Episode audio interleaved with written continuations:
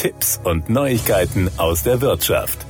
Mit Anbruch der dunklen Jahreszeit startet auch die Hochsaison für Einbrüche. Denn da es früher finster wird, wird bereits gegen 16 Uhr das Licht angeschaltet. Langfinger können dann leicht nachverfolgen, ob jemand zu Hause ist oder nicht. Hüllen sie sich zusätzlich in schwarze Kleidung, verschmelzen sie farblich mit der Finsternis und sind kaum noch erkennbar. Ein wenig aufatmen lässt zwar die polizeiliche Kriminalstatistik, laut derer die Anzahl von Wohnungseinbruchdiebstählen auf rund 75.000 Fälle im Jahr 2020 gesunken ist. Doch auch das sind weiterhin 75.000 Einbrüche zu viel. Um die Wohnung oder das eigene Haus einbruchsicher zu machen, sollten allen voran Türen und Fenster gut gesichert werden. Auch Dachböden, Kellerräume und Waschküchen dürfen dabei nicht in Vergessenheit geraten. Um sich gegen die finanziellen Folgen eines Einbruchs abzusichern, ist die Hausratversicherung der beste Schutz. Grundsätzlich zählt sie aber zu den nachrangigen Versicherungen, da es wichtigere Verträge wie zum Beispiel die private Haftpflichtversicherung gibt, die entsprechend Vorrang haben sollten.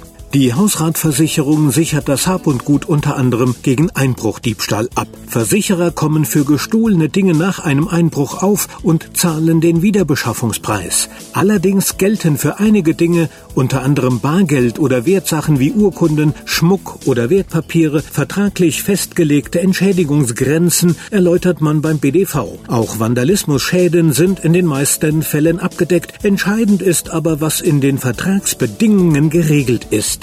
Eines dürfen Versicherte aber nicht versäumen, ihren Besitz am besten regelmäßig aufzulisten, zu fotografieren und Rechnungsbelege aufzubewahren. Im Falle eines Einbruchs fordern Versicherungen Stehlgutlisten von den Betroffenen. Um Ärger zu vermeiden, lohnt sich eine präzise Dokumentation. Außerdem müssen Einbruchopfer unverzüglich die Polizei informieren, damit diese den Einbruchschaden aufnehmen und die Spuren dokumentieren kann, rät man. Die Tagebuchnummer bzw bzw. das Aktenzeichen der Polizei müssen Versicherte dann in der Stehlgutliste angeben und dem Hausratversicherer mitteilen. Nach Eintritt des Versicherungsfalls kommt dieser Liste eine hohe Bedeutung zu, da sie die entwendeten Gegenstände gegenüber der Versicherung auflistet und somit den Wert der gestohlenen Habseligkeiten beziffert.